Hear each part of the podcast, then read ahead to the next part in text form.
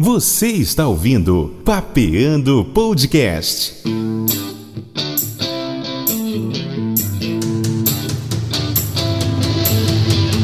Apresentação: Marcos Cunha.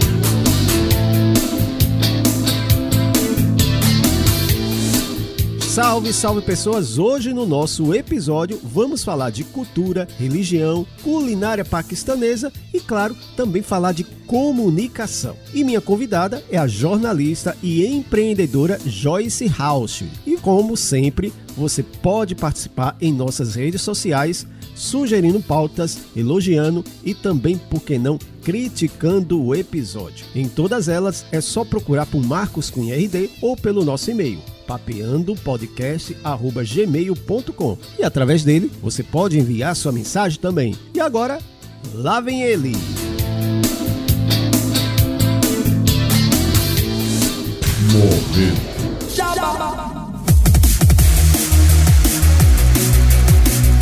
E claro que começamos falando de massa multimídia, onde você encontra uma equipe pronta para te ajudar nas redes sociais traçando sua estratégia de comunicação em marketing digital, prepara as artes, faz vídeo animado, material em áudio para diversos fins, gestão de redes sociais, enfim, tudo para que você apareça para quem quer te encontrar. O link do site e todos os contatos estão na descrição deste episódio. Vale lembrar também que nosso podcast é produzido por eles. Eu falei de massa multimídia.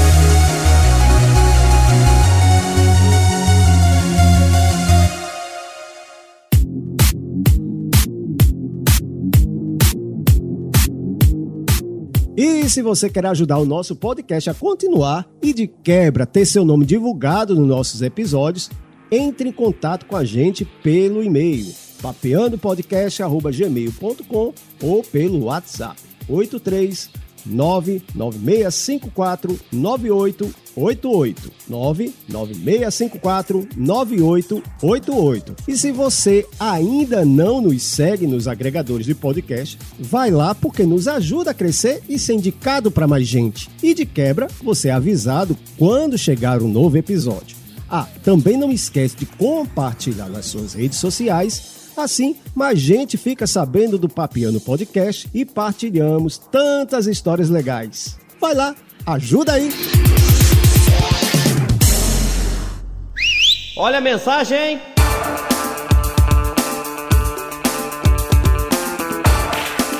E na mensagem de hoje vamos mandando alô para as pessoas que interagem com a gente nas redes sociais. A minha amiga Carla Arantes, Paulo Santos, Ana Cecília, João Vitor, Arthur Gabriel, Atilas Luan, Beatriz Duarte, Mário Aguiar, Angélica Nunes e Carla Visani. Um grande abraço para todos vocês. Muito bem, essa conversa deu trabalho de trazer aqui então você já, já, já sabe quem é a pessoa, até porque eu já prometi até em redes sociais, falei, algumas pessoas me perguntaram tal, mas deu trabalho porque as agendas simplesmente não estavam batendo. Era só isso, as agendas não estavam batendo. Mas mais de um ano, né, Marcos? Mais de um ano. E tem outra pessoa que também está me devendo também, mais de um ano, mas esse aí eu estou amaciando devagarinho. É... Pronto, ela já falou, então ela vai se apresentar agora. Joyce House, um grande prazer ter você no, no Papiano Podcast.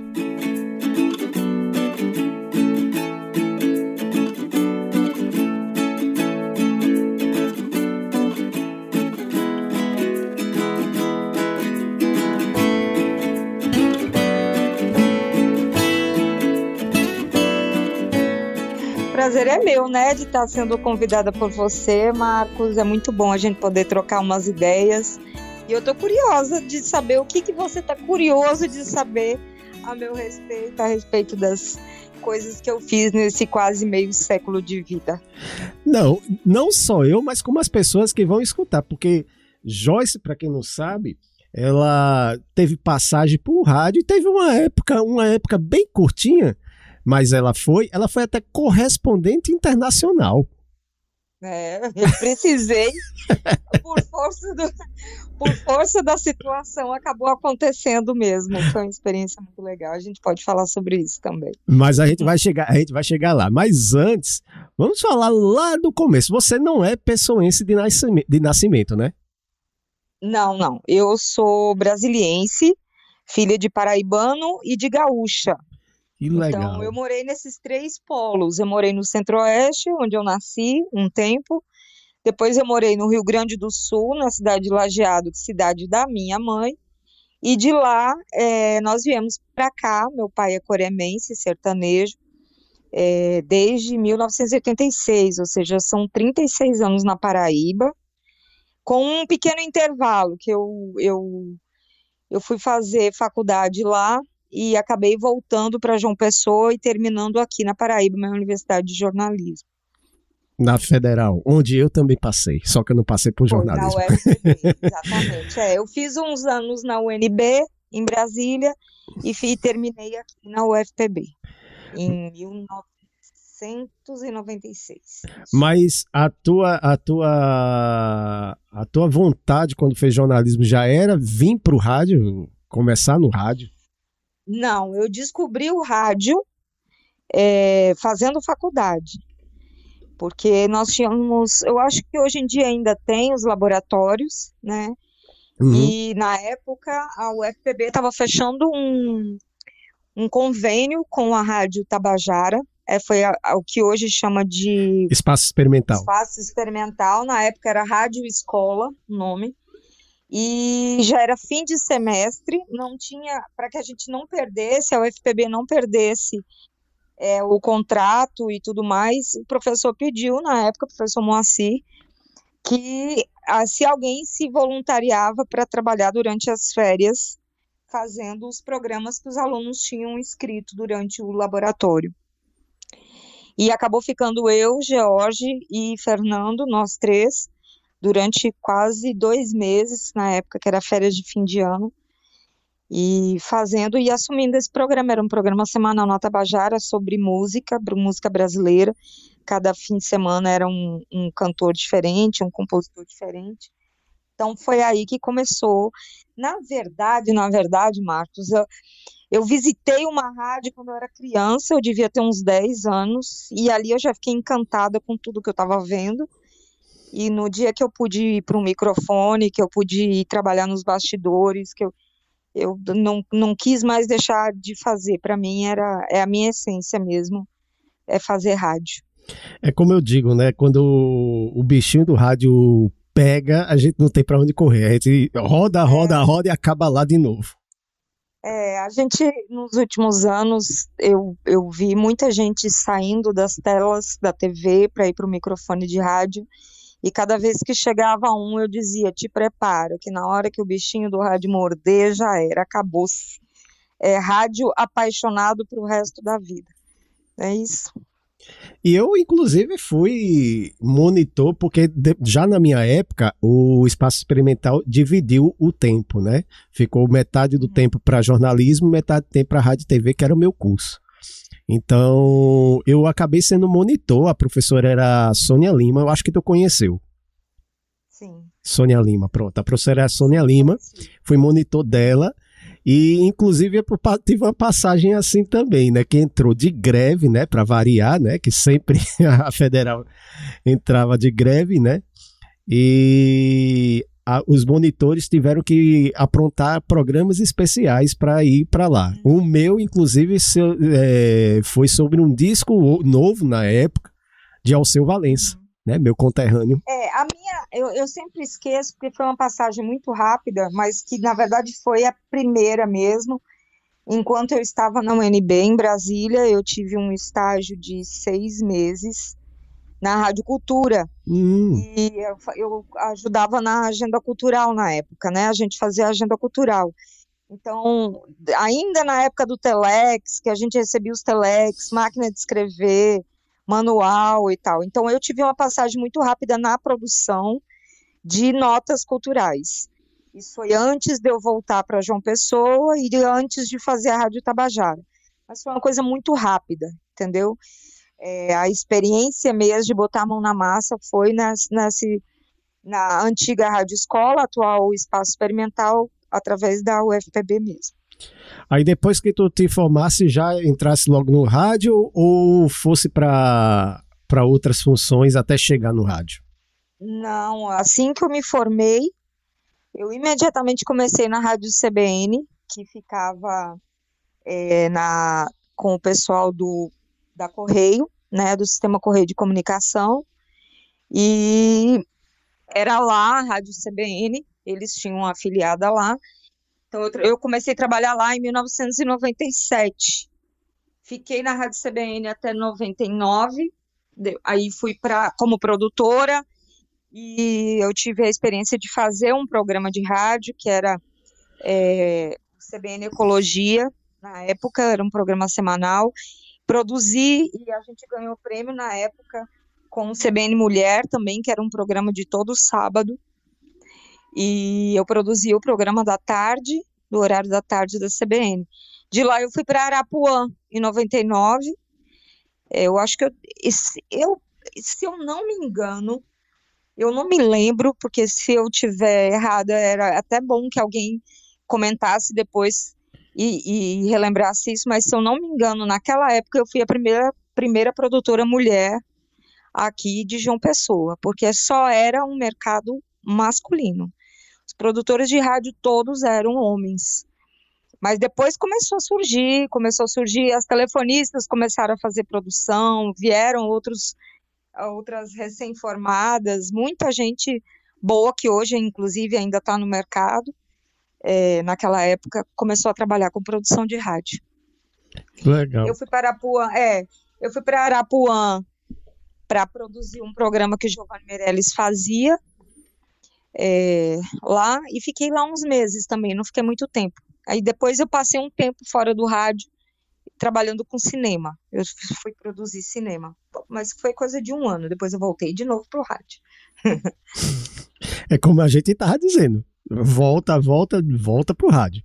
Né? Exatamente. Então você é uma das poucas pessoas que eu conheço que teve a oportunidade de trabalhar na CBN, por, é, na CBN com duas afiliadas, né? No caso, a mesma Isso, afiliada, em né? duas? Empresas em duas diferentes. empresas diferentes. Exatamente.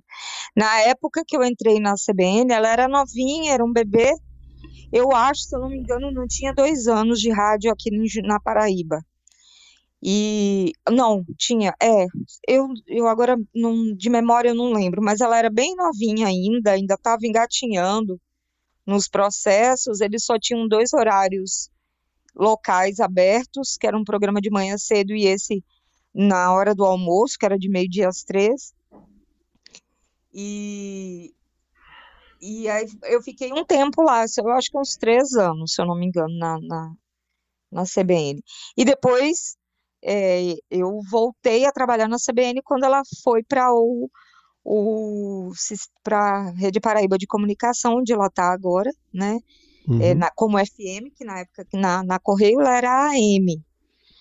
E pra, na Rede Paraíba de Comunicação ela entrou como FM. Logo depois, aí foi quando a gente se conheceu, né, Marcos? Uhum. Um pouquinho antes, né? Que a gente, é. a gente se conheceu, tava tirando férias na Paraíba FM, que deu lugar depois à CBN. E você tava Exato. na Cabo Branco. É, eu, eu fui para a Rede Paraíba de Comunicação em 2007 é, para assumir a produção geral da rádio da antiga 101 FM, que é inclusive o dial da rádio, né? 101.7. Uhum. Então ela se chamava 101 FM. E a Rede Paraíba de Comunicação estava começando a implantar o rádio jornalismo, né? Programas de, de, de, de jornalismo na, na rádio FM deles. Já tinha num, num, numa M, que agora eu não estou lembrada qual é o prefixo, é, mas na 101 começou, logo depois a 101 virou Paraíba FM e eu fiquei fazendo apenas Cabo Branco FM, né? Foi quando eu me descobri locutora de fato de rádio, não só apresentadora de programa de jornalismo, né? Eu fui trabalhar na locução. E aí eu foi dentro da Rede Paraíba foi um vai e vem nas rádios muito grande assim, durante 15 anos Eu fui para lá e para cá dentro das duas rádios várias vezes e terminei na CBN, na CBN João Pessoa, onde você está hoje.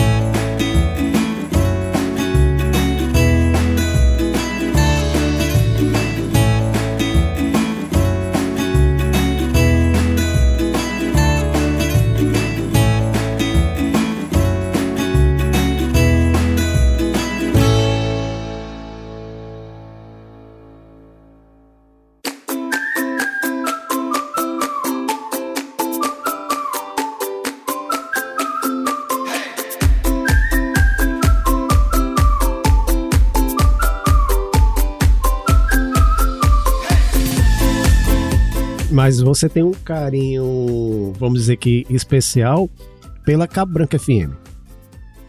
Eu, eu não tenho um carinho, não, Marcos. Eu sou apaixonada pela Cabo Branca FM. É engraçado porque quando a CBN entrou para a Rede Paraíba, eu não estava trabalhando com rádio jornalismo dentro da empresa. Eu fui trabalhar é, depois, eu fui trabalhar depois é, com rádio jornalismo. Mas eu acabei me encontrando como locutora na Cabo Branco FM e eu, eu dizer, gente, mas eu não sou locutora. Eu fui gravar umas vinhetas para para um programa de bregão que tinha à noite. e Edilane Araújo me ouviu, ela e o Tarcísio, na época, que era o supervisor, é, o cargo que hoje o Jorgito, né, uhum. é, ocupa lá na empresa. E eles me ouviram gravando e disseram: opa, a gente tá precisando de uma pessoa para ficar tirando férias na Cabo Branco FM. Eu, na época, era produtora da 101. Então, eu fiquei nas duas. Eu produzia em uma e era locutora em outra. E aí, eu acabei me apaixonando pela Cabo Branco FM, onde eu fiquei 10 anos e só saí quando os locutores todos foram. É, foram retirados, né, e a, a, a, a rádio ela tomou um outro formato e, e, teve uma outra estrutura, né? Uma outra forma, assim, de, de ser. E gente, foi quando eu saí da Cabo Branco e fiquei só na 101 FM. Oh, não, só na, na, CBN. Na CBN, no caso, né? Mas tem gente que até hoje, assim, que um você até eu comentei contigo, que era meu amigo Joe Aranha, né? Uhum. Ator, ator. Inclusive, a gente trabalha. Até hoje eu tenho os ouvintes que me seguem é... na época, era muita gente. Então, essa, essa interação, essa interação, essa participação é o que eu sinto muita falta, porque a gente. É, a gente tinha, eu principalmente na época que eu trabalhava à noite, quando eu comecei a ter horário fixo. Quando eu comecei a ter horário fixo, é, os ouvintes eram, são muito fiéis, né? Então, até hoje eles trocam muita ideia. O Joe é um. Tem a Bia, que também vivia é, interagindo, e, era, e com, com o advento do Facebook, das redes sociais, do Twitter, isso ficou. Né, eu tinha muito contato com eles, isso realmente me. Eu sinto muita falta, e foi uma das coisas que mais me cativou dentro da Cabo Branco FM, de fato. Aí o Joe, até ele, voltando a falar de, de, de Joe, ele chegou para mim e disse: o melhor que, a, que do horário de, de Joyce é o boa noite dela. é porque quando eu entrei na Cabo Branco, como eu disse, o, a, o rádio vai se transformando. uhum. O rádio vai se transformando. E quando eu entrei, a Cabo Branco FM era uma rádio bem classuda e não tinha muita muita conversa, né? Era anunciar as músicas, ler as notícias. E eu cheguei dando boa noite, e, e conversando e convidando e dizendo: puxa o banquinho, senta aí, liga o rádio, que eu vou ser a sua companhia até a meia-noite. Isso é que faz com que o ouvinte, quem está do outro lado, entenda e ache que naquele momento você está falando especificamente para ele, né? Eu cansei de receber mensagem, até telefonemas dentro do estúdio. Ô Joyce, muito obrigada. Assim, a pessoa ouvir e sentir como se fosse para ela aquela mensagem, né? Aquela, aquele boa noite, aquele. É, foi, foi, foi um momento, foi uma época muito boa. Foram 10 anos na Cabo Branco FM. Foi, foi uma época muito boa. É. Boas lembranças. É, realmente, essas coisas aí, eu sinto falta, porque eu hoje eu não estou mais no microfone, né? Hoje eu só faço operação. Mas é uhum. o tipo da coisa que a gente sente falta, o pessoal encontrando na rua, falando com você, reconhecendo sua voz. É, é sim. Acontecia, já aconteceu mais de uma vez de eu estar dentro de um ônibus e a pessoa faz, fazia alguma pergunta para mim, eu responder, e eu, eu, eu ser surpreendida quando ela perguntava, mas você trabalha em rádio? Você é fulana? Você é a Joyce? Aí quando eu dizia, eles ficavam assim, porque eu não sei, o, o imaginário do ouvinte, principalmente na época que não existia é, rede social, que as pessoas não sabiam como você era, então as pessoas construíam na cabeça delas como é aquela pessoa que está do outro lado do microfone, né? Fisicamente, né? De idade e tal. Então, era bem interessante isso. Isso é, é, eu acho que é uma das maiores magias do rádio, é isso, né? O que o, que o outro lado do, do, do radinho é, espera da gente, né, Marcos? É uma coisa que, que eu acho assim que está se perdendo, né? Porque hoje todo mundo tem acesso a, a saber como é as como é o locutor, quem é o locutor, até ver dentro do estúdio como é que está acontecendo as coisas. É. Sim, E, e, e, anos atrás, né, na época que a gente a gente tava eu estava mais, você. A gente não tinha isso, era no máximo um, um MSN, uma coisa assim. Foi quando foi começando o telefone. Então, você escutava aquela voz e fantasiava como é que a pessoa era. É, pois é, mas eu acho assim, uma vez, eh, quando eu estava no aniversário, se não me engano, de 25 anos da Cabo Branco, eu gravei um depoimento falando isso, assim, a forma das coisas muda, né, a forma do rádio, seja ele digital, seja ele um radinho, aparelhinho, seja, sabe, um, um iPod onde você consegue colocar, enfim, mas a magia, o encantamento do rádio, mesmo a pessoa vendo a Joyce, sabendo que ela é baixinha, gordinha, branquinha, o que quer que seja, entendeu? É, mesmo assim, ele não perde, não perde a magia dele. O rádio, é, a, a, eu nunca esqueço, há 20 anos atrás, quando teve a virada de 99 para 2000, já se falava do fim do rádio, que o rádio ia acabar, uhum porque estava vindo é, a, aquelas, a, os aparelhos onde podia botar 350 músicas, que a notícia estava vindo, no, na época nem existia smartphone ainda, mas tinha internet já, né, com, com, com acesso às informações muito rápido, né, porque era isso que o rádio sempre estava é, à frente de uma televisão, por exemplo, porque a gente dava as coisas ao vivo naquele momento, que além de ser uma, um meio mais em conta, mais barato, mais, mais fácil, era mais viável. E é a companhia, a companhia do, do seu Zé que está lá com a enxada no meio do mato, ele está com o radinho ligado, a dona Maria que está na cozinha lavando a louça está com o radinho ligado, não precisa estar tá prestando atenção na imagem para poder é, tá ouvindo e sabendo o que está acontecendo. Então, eu não acredito no fim do rádio. Ele vai tomando outros formatos, como por exemplo isso aqui que a gente está fazendo agora. Sim. Né? Eu, não tô, eu não estou te vendo, você não está me vendo, quem vai nos ouvir não nos vê. E não deixa de ser ainda o bom e velho rádio com outros nomes. É, porque né? o, é, o podcast não deixa de ser um programa de rádio, a diferença é que você Exatamente. pode escutar na hora que quer, onde quiser e como quiser. A diferença é, é só essa. É apenas está apenas sendo, é o que eu digo, o rádio apenas está sendo reinventado. Morrer não morre não. Não tem, não tem para ninguém. Isso é uma coisa que vai continuar o, o resto da vida. Eu só espero que não destruam assim, né? Porque infelizmente a, a,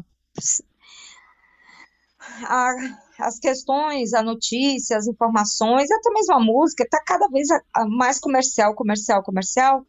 E a essência mesmo vai se perdendo no meio do caminho, né?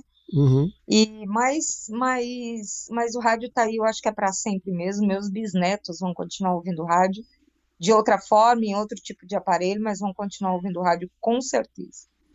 Mas assim, aí da Cabo Branco você voltou para a CBN agora na, na, na Rede Paraíba e assim você falou que estava produzindo, produzia notas culturais e depois você foi produzir programa jornalístico, né? Que era uma revista eletrônica, não deixa de ser uma coisa mais leve, né? O, o CBN uhum. cotidiano, mas não deixa de ter o cunho jornalístico. E como era esse trabalho? É, em 2018 é, mudou toda a equipe da CBN e nessa mudança eu fui chamada para compor a nova equipe que estava entrando, que na época era a Carla Arantes, a Carla Visani estava, aliás, na verdade era a Carla Visani, né? Isso, isso. Que era que estava assumindo o programa do CBN Cotidiano e eu produzi o programa com ela. E e assim, produção, o princípio é o mesmo, é você administrar a informação, né? A produção jornalística de rádio, de radiojornalismo, é você administrar a informação. E eu acho que não existe uma rádio melhor para se fazer isso em qualquer lugar do Brasil que a CBN, né? Essas rádios all news, porque e a CBN ela tem um padrão que é o mesmo desde quando eu passei em 1998, ou seja, mais de 20 anos atrás, né? Uhum. Então, 24 anos atrás, né? É, é 24? Eu agora perdi. É, é, vamos, vamos fazer é, as agora, contas. Olha, matemática não é Nós somos de humanas. É, mais de 20 anos. É. Então, é, a, a, a linha editorial da CBM é a mesma, é a mesma.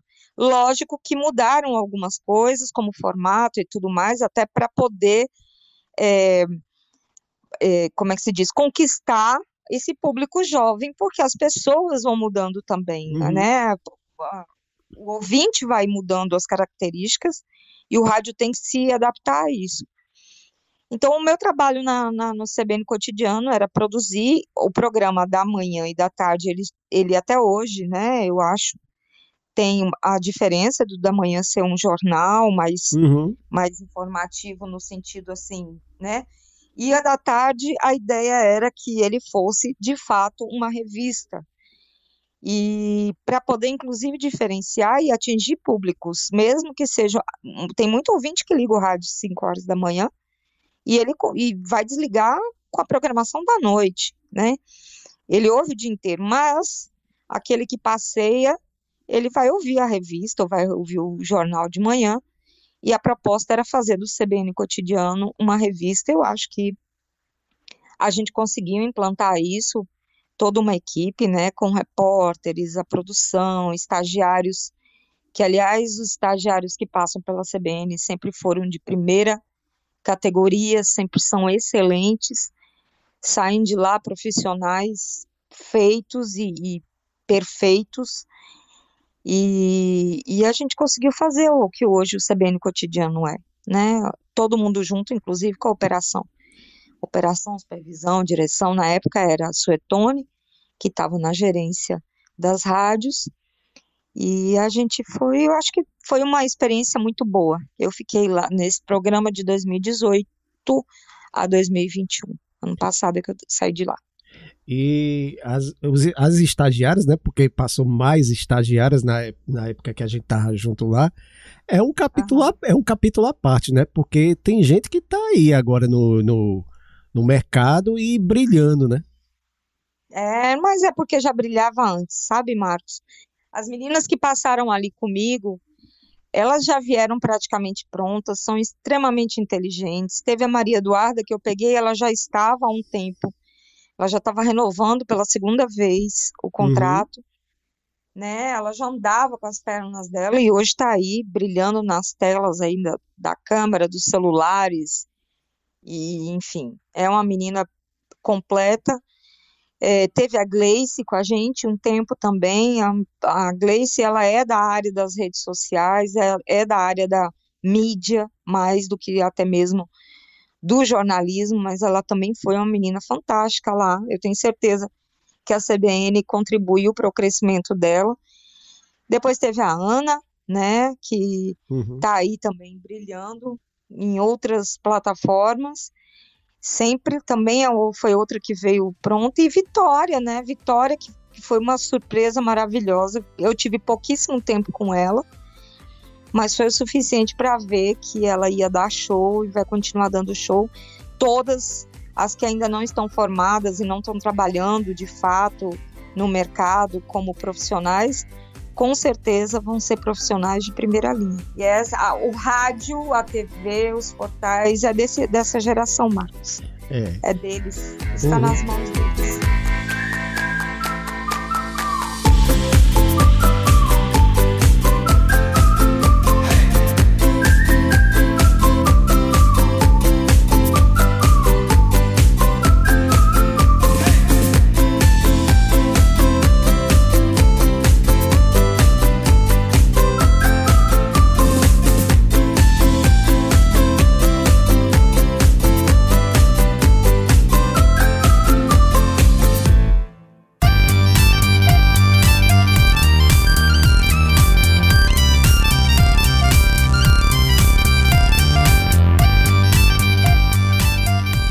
Chegamos ao fim de mais um episódio, mas já já tem a segunda parte daqui a 15 dias. E se você curtiu, me manda um salve nas minhas redes sociais, Facebook, Twitter e Instagram, todas elas Marcos Cunha RD. Manda sua mensagem, pode sugerir temas e outros convidados também. Claro, se você não curtiu, também pode deixar seu comentário. Eu leio tudo e respondo todos. Também não esquecendo do nosso e-mail, papeandopodcast.gmail.com Deixa lá tua opinião sobre o episódio que a gente traz nos próximos programas. E quero combinar novamente uma coisa com você. Segue a gente também nas plataformas de áudio, compartilha também com os amigos no WhatsApp, no Instagram, enfim, espalha a nossa conversa, assim ajuda demais a gente se espalhar e compartilhar tantas histórias legais não custa nada e de quebra você recebe o aviso sempre que o um novo episódio estiver no ar. Esse episódio teve roteiro e apresentação de Marcos Cunha, esse que vos fala, edição, produção e marketing ficou a cargo de Massa Multimídia, que os contatos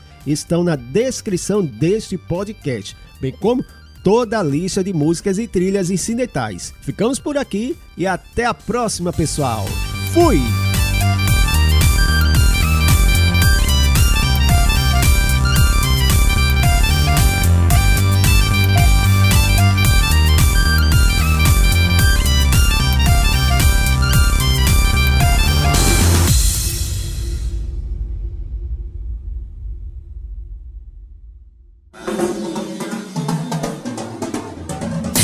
Este podcast foi produzido por Massa Multimídia.